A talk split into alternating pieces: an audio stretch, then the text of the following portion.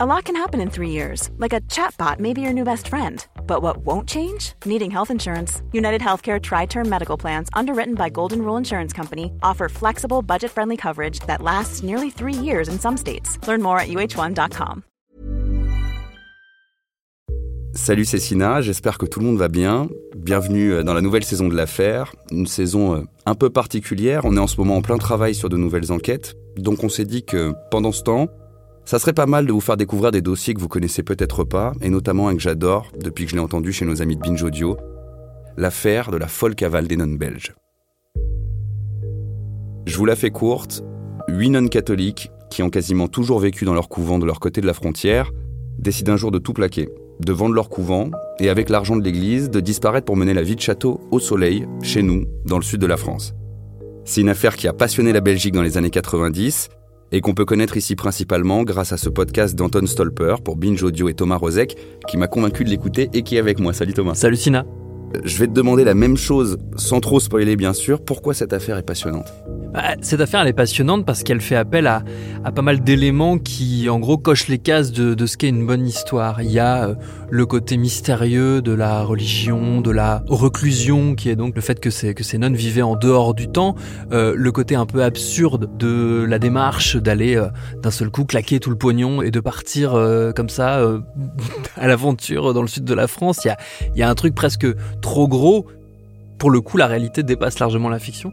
Et il y a par ailleurs un dernier élément euh, qui, qui, renforce le caractère fascinant de cette histoire, c'est la présence d'un personnage euh, dont je ne dis rien pour l'instant, mais que vous allez découvrir, euh, d'un personnage un peu trouble, un peu louche, qui gravite autour de ces nonnes et qui a un rôle très important dans l'affaire et qu'Anton a, a réussi à, à détricoter un petit peu.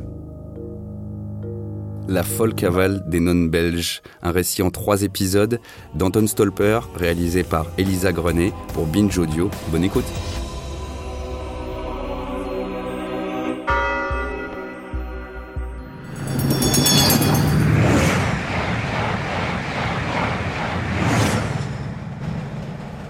Ça vous est déjà arrivé de passer des heures à traîner sur les réseaux sociaux sans but précis? En avril 2021, je prenais un train pour aller à Toulouse. Je m'ennuyais un peu et je traînais sur Twitter. Alors d'habitude, je finis par éteindre mon portable en me disant que j'avais perdu mon temps, que je n'ai rien appris, probablement cramé un ou deux neurones. Mais ce soir-là, j'étais pour une fois assez content d'avoir traîné sur Twitter. Je suis tombé sur un tweet d'une blogueuse féministe britannique. Elle avait publié une photo accompagnée de cette phrase. Je voudrais préciser que quand je parle de femmes qui m'inspirent, c'est de ce genre de femmes que je parle. Le texte accompagnait une photo d'un article en anglais il avait le titre Nuns Sell Up and Move Out. C'est un jeu de mots un peu difficile à traduire, mais en gros, des nonnes vendent et déménagent.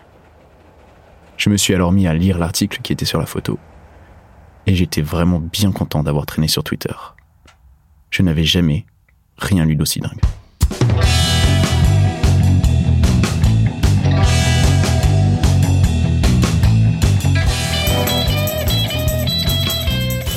Bande de nonnes belges avec un goût pour le luxe ont vendu leur couvent dans l'ennuyeuse ville de Bruges pour déménager dans un beau château dans le sud de la France. La police est actuellement à la recherche de ces nonnes, des pauvres clercs qui ont obtenu plus d'un million d'euros pour la vente de leur couvent de 600 ans. Un juge d'instruction a pris l'avion pour les Pyrénées pour aller interroger les religieux. Elles auraient apparemment utilisé leur nouvelle fortune pour acheter des chevaux de course, une Mercedes à 170 000 euros et une ferme. Un convoi de deux voitures et d'une ambulance. Les avocats du Vatican et les développeurs immobiliers s'interrogent sur la légalité de la vente. L'enquête est centrée autour de l'homme à tout faire du couvent, Monsieur Ronnie Crabbe.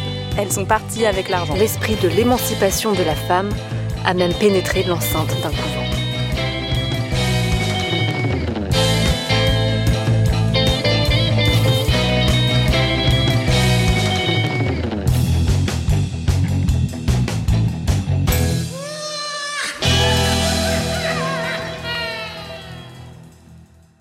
J'ai halluciné. Cet article datait du 21 mars 1990. J'étais même pas encore né. Et il racontait une histoire dingue. C'était l'histoire d'une bande de nonnes. Elles étaient de l'ordre des pauvres clercs. Elles venaient de Bruges et avaient effectivement vendu leur couvent vieux de 600 ans à un promoteur immobilier. Moi, je ne savais même pas que les nonnes pouvaient vendre leur couvent. Mais c'était la suite qui était encore plus folle.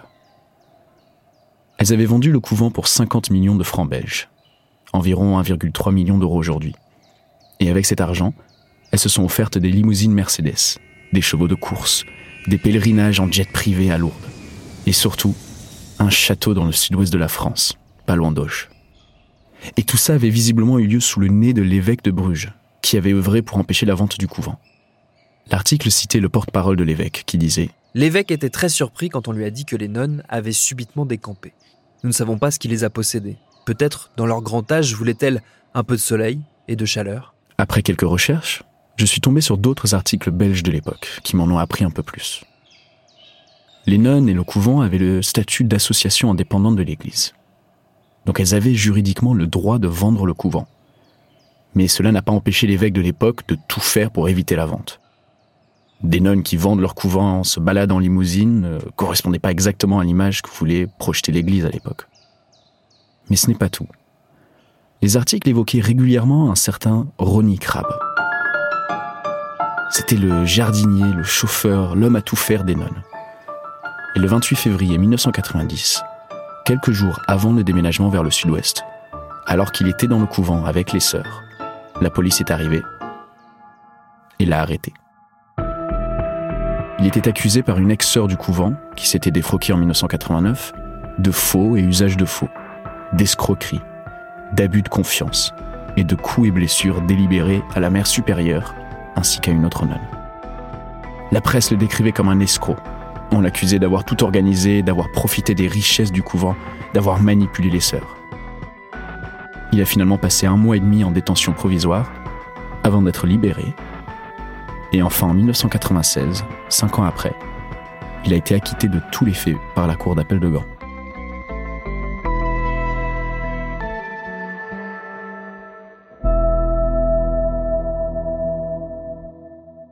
Ça ressemblait plus à un scénario de film qu'à une histoire véridique. Ça me paraissait tellement dingue que j'ai voulu à tout prix savoir exactement ce qu'il s'était passé.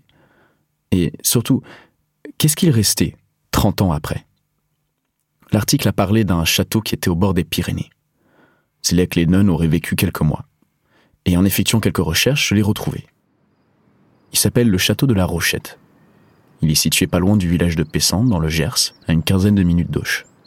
Et pour savoir si tout cela était vrai, je me suis dit que c'était une bonne idée de commencer par y aller. Je suis en route pour un petit village qui s'appelle Pessan, dans lequel il y a à peu près 600 habitants. On est en plein décembre, mi-décembre, il fait 12 degrés. Euh, Pessan c'est vraiment entre, entre Toulouse et Auch, donc c'est on est vraiment en plein cœur du sud-ouest. Il fait euh, très très beau, il y, a des petites collines un peu partout qui ondulent et puis au loin on voit les Pyrénées. Vu qu'on est en décembre, elles sont toutes blanches, c'est très très joli. C'est assez chouette comme reportage parce que je vais euh, dans ce village du coup et après euh, rendre visite à ce château et je n'ai réellement aucune idée de ce que je vais trouver. Ça se trouve tout le monde, personne ne va s'en souvenir. Mais bon, 8 nonnes qui débarquent avec des Mercedes de luxe dans un château, ça s'oublie pas, des nonnes belges en plus. En conduisant sur ces petites routes de campagne, je comprends tout à fait pourquoi ces nonnes ont voulu venir s'installer ici. Surtout qu'à Bruges, ce n'est pas tout à fait la même météo. J'ai cru comprendre que les nonnes avaient vécu huit mois ici. De février à novembre 1990, quand, privées de leurs biens qui avaient été confisqués par la justice et souffrant du froid qui commençait à s'installer dans leur château pas chauffé, elles étaient retournées en Belgique. L'Église les avait alors installées dans une villa au bord de la mer, où elles avaient vraisemblablement terminé leur jour, sous surveillance. J'imagine donc que les quelques mois qu'elles ont passés ici ont dû être les mois les plus fous et les plus libres de leur vie. Alors, j'aperçois un village au loin, Pesant. Des petites haies un peu partout. Je me dirige vers le centre-ville, enfin le centre-ville, le centre-village. C'est toujours bien de commencer autour d'une église. Bonjour mesdames. Je m'appelle Anton Stolper, je suis journaliste pour Binge Audio et je fais un sujet un peu bizarre. On m'a parlé d'une histoire de huit nonnes qui seraient venues vivre dans un château dans les années 90 ici. Peut-être que vous, vous en savez plus que nous. Mais parce ça que... dépend quelle année. Bonjour monsieur. On a besoin de votre mémoire. Ma mémoire, oh, je la perds maintenant. Alors, tant que vous l'avez, c'est le château qu'il y a euh, à château- Roquetaillade, Là, là-haut. oui. Il faudrait que je vois avec mon mari. Il vous en dira peut-être un peu plus. Je, je connais rien. Ah ouais? Ça vous dit rien? Ça vous dit rien? Je sais que ça a été un moment euh, beaucoup euh, aux sœurs hein, et après ça a été racheté, je crois, par le patron de Leclerc. Eh oui, c'est ça. Là, il faudrait aller voir André Lasserre. Tiens, Ah tu ouais vois, André Ouais, Lasserre. c'est ce Ouais. que j'ai dit. Lui, il connaît tout sur les sangs. il- Moi, je trouve ça trop fun. Elles ont osé braver tous les interdits. C'est fun. Vous vous souvenez de quoi? De les avoir vus, les avoir vus à la messe, quelquefois, oui. À l'église. À part ça, euh, on le voyait rarement hein, au village. Quelquefois, venait à la messe, oui. Pour arriver à faire ça, c'est que les filles, elles ont décidé d'aller de se prendre à bras le corps et de, de changer le, le cours de leur vie. Je trouve ça trop rigolo. Il y avait Odile Dalette, peut-être qu'il les avait fréquentés un peu. Ouais, Mais Odile Dalette, elle est plus là. ben oui. Et Chantal, sa fille, ça lui dit rien. Ben, il faudra aller la voir éventuellement.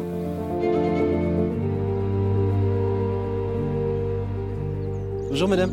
Ah si, ça y est, ça me vient. À un moment donné, il y avait des religieuses belges, effectivement. Mais là, ça me vient. Ça, c'est Madame Dalette. Elle a les cheveux bruns, assez longs, et porte un cardigan. Elle se tient devant moi, avec son petit chien à poils blancs dans les bras. Vous vous souvenez de quoi? Mais pas grand-chose, parce qu'on les, on les, on les connaissait pas. Et en fait, euh, vous vous en savez plus sur ces religieuses Elles se sont achetées des chevaux de course, Des chaudes. des voitures de luxe et ce château. Ah ouais mais bon, on connaissait pas le comment ça s'appelle leur ordre du tout. On voyait pas du tout. Pour nous, c'était pas des vraies religieuses, quoi. Je vous le dis tout de suite. Ah oui oui. Qu'est-ce qui vous faisait dire ça Mais je sais pas. C'était, euh, si vous voulez, euh, des, des religieuses, des religieuses automatiquement, elles, euh, elles vont vers la population, elles cherchent à, à relationner, à porter l'évangile. C'était pas du tout le cas là. hein. Elle restait loin. Elles restaient chez elles, c'est tout. hein. Elles profitaient de, de- de leur vie, c'est tout. Moi je, moi, je le vois comme ça, quoi. hein. Voilà. D'accord, c'est intéressant ça. Elles n'ont pas euh, frayé avec la population, donc les gens ils s'en souviennent pas. hein. D'accord. Le jardin, euh, je sais pas si même euh, s'il était travaillé, le jardin, je sais pas. Mais c'est vrai que ça paraissait curieux, voilà. Hein Oui, oui. des, re- des re- hein, des religieuses qui achètent un château comme ça, en pleine campagne, dans le Gers. Puis, euh, c'était. En fait, oui, vous me dites, c'était quel ordre, alors, en fait de compte? Alors, c'était les coltines. Les quoi? Les pauvres clercs.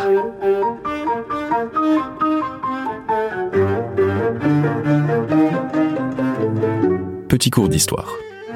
Ces religieuses faisaient partie d'un ordre assez particulier. C'était celui des pauvres clercs, des clarisses ou des coltines, au choix. C'était un ordre créé à la demande de saint François d'Assise au XIIIe siècle et qui se distinguait par ses pratiques très strictes. Les nonnes faisaient un vœu de pauvreté et ne sortaient jamais de leur couvent une fois qu'elles étaient rentrées. Elles dormaient dans des cellules et les seuls instants de convivialité étaient les repas qui se terminaient toujours par une séance de confession. Les nonnes se punissaient alors en se frappant pour se faire pardonner leurs péchés.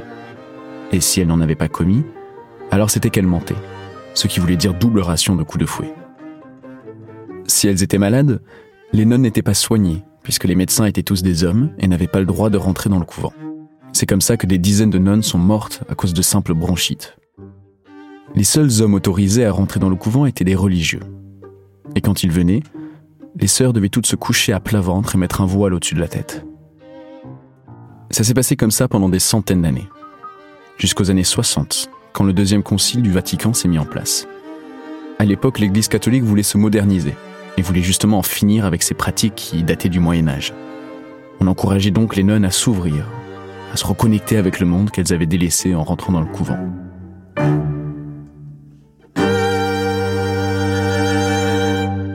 Après avoir raconté ça à Madame Dalette et son petit chien, on a discuté encore un peu avant de se saluer. Mais juste avant de partir, je voulais vérifier une dernière fois qu'on parlait bien des mêmes nonnes. Se souvient qu'elles étaient passées, qu'elles sont passées. Oui, elles sont passées. Elles étaient là. Et oui. Ça. Donc, Elles étaient suis- là, je mais. suis au bon euh, endroit, c'est ça qui est chouette. elles, elles étaient là, mais c'est-à-dire que c'est- c'est- c'est- pour nous, c'était bizarre. Hein Qu'est-ce que c'est que ces religieuses qui, qui étaient dans un château Les gens pensaient que c'était pas de, de, de vraies religieuses, voilà, tout simplement. On peut dire que l'Église est en crise. Hein Ah, ça Et c'est pas vrai Elle l'était déjà à l'époque. est en crise. Oui, elle était à l'époque, ça veut dire ça, parce que pour, euh, pour faire des bêtises pareilles, hein, avoir. euh, oh, ouais, ça c'est vrai que Ça va pas, ça, tout Vous ça. êtes membre de la paroisse vous-même? Oui. Il se trouve que Madame Dallette habite à quelques dizaines de mètres de la mairie de Pessan. Je suis donc allé faire un tour et j'ai croisé le maire actuel, Jacques Cérès, qui avec son équipe était occupé à imprimer le journal d'actualité du village. Lui était jeune à l'époque des nonnes, mais il se souvient aussi de les avoir vus à la messe. Et il se souvient surtout de leurs moyens de locomotion. Dis donc, elles avaient une vieille Mercedes, non? Oui, c'était des- oui, oui, une belle bagnole, oui. À l'époque, pour l'époque, c'était une belle bagnole. C'était quoi comme type de bagnole? Une, une Une Mercedes. Mercedes, euh, elle, elle était couleur bordeaux, je me rappelle cette voiture, aux formes très arrondies. Euh, je ne sais plus le modèle que c'était. Ça, je sais pas. Elles étaient trois sœurs. Trois sœurs. Vous les croisiez à l'église, à la messe une fois Voilà, oui, oui, Oui, le oui. village, parce qu'à ce moment-là, on avait la messe le dimanche. Et donc, on croisait ces personnalités. ouais, ouais. Toujours euh, bien mises, et toujours, voilà, c'est des personnages qu'on regardait, mais qui étaient, qui étaient distantes. Elles ne se sont pas mélangées à la paroisse. Hum, Je ne me souviens pas, enfin, peut-être avec le voisinage, je ne sais pas, je ne suis pas sûr même. D'accord. Non.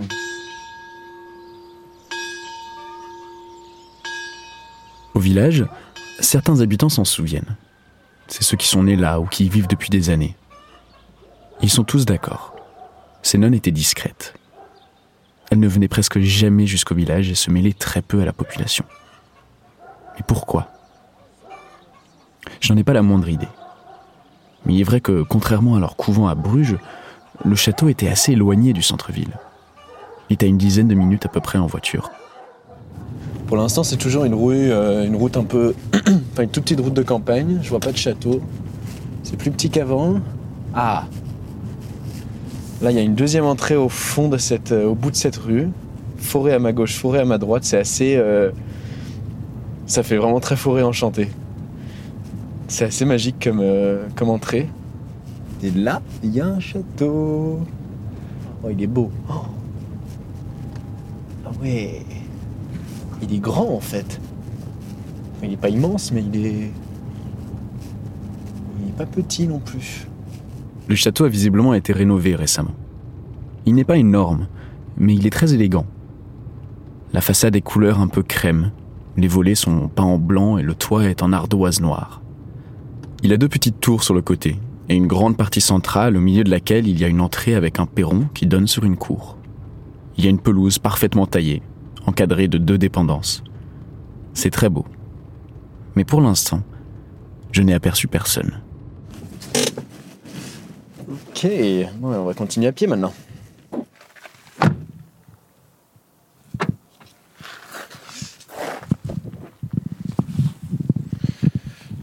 Alors, me voilà donc au château de la Rochette.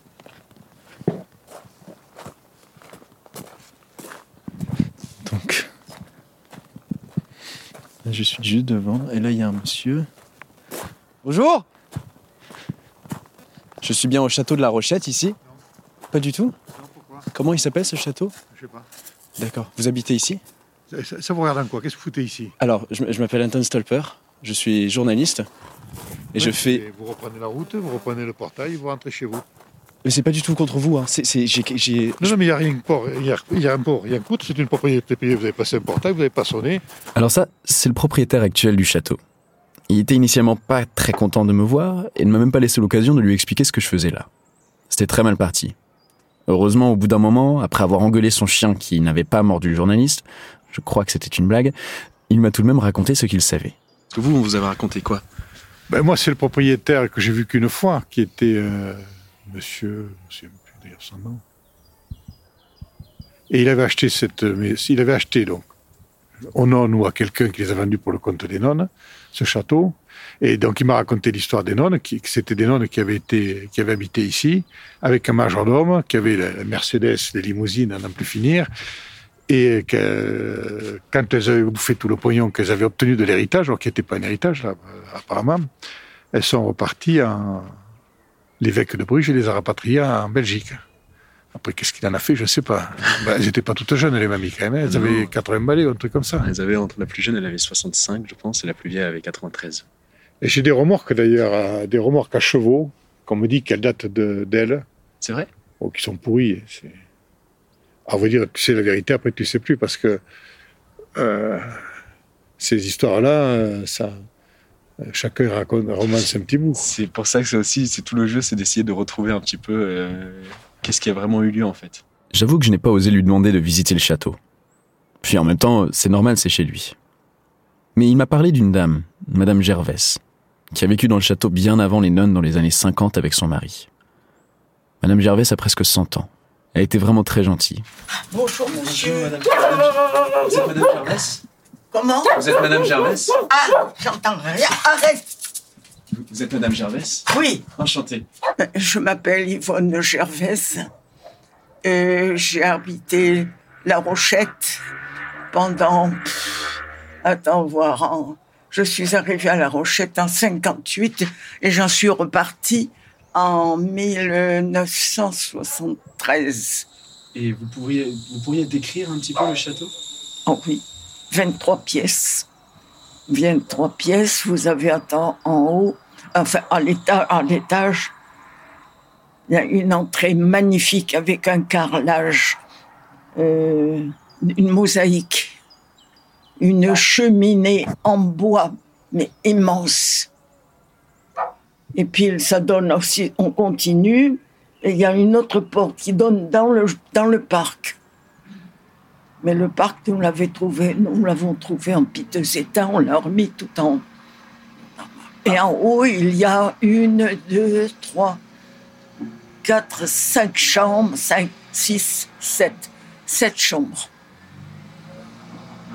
Voilà, un très beau château. Merci beaucoup, madame. Je vous en prie. Je vous souhaite une très bonne journée. Fin Eh bien, moi, je vous souhaite de trouver euh, l'histoire des religieuses. Les nonnes avaient donc bel et bien vécu dans ce magnifique château de 23 pièces. Ça, au moins, j'en étais sûr. Cette histoire que j'avais lue sur mon portable dans le train, elle était vraie. Mais pour l'instant, je n'avais pas vraiment appris beaucoup plus en venant ici à Pessan.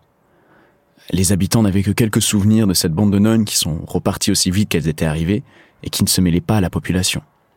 Il faudra continuer l'enquête ailleurs. Mais avant de repartir, j'ai frappé à deux trois dernières portes. Celles des maisons voisines du château. L'une d'elles est ouverte par Madame Rossello, qui à l'époque avait l'habitude de se balader sur les terres du château.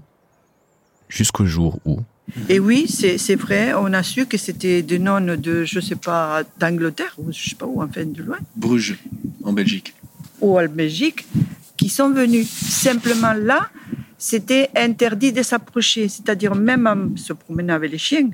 euh, je rencontrais un monsieur qui m'a dit Ah non, non, vous venez pas jusqu'ici. Alors, bon, je suis repartie. Quoi. Un monsieur qui. Un monsieur qui, qui ça, je suppose que lui, il a traité l'affaire à la place des nonnes. Les nonnes, on les a jamais vues. Jamais, jamais, jamais.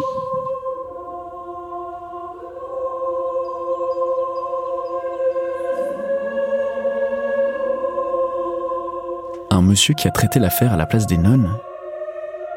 Le propriétaire du château aussi m'avait parlé d'un d'un majordome ou d'un notaire qui les accompagnait. Et dans l'article d'origine, une phrase faisait mention d'un certain Ronnie Crabbe, qui avait été au centre de l'enquête des policiers. Était-ce lui qui avait interdit l'accès aux terres à Madame Rossello? Et puis, qui était-il au fait? Quel rôle jouait-il dans cette histoire?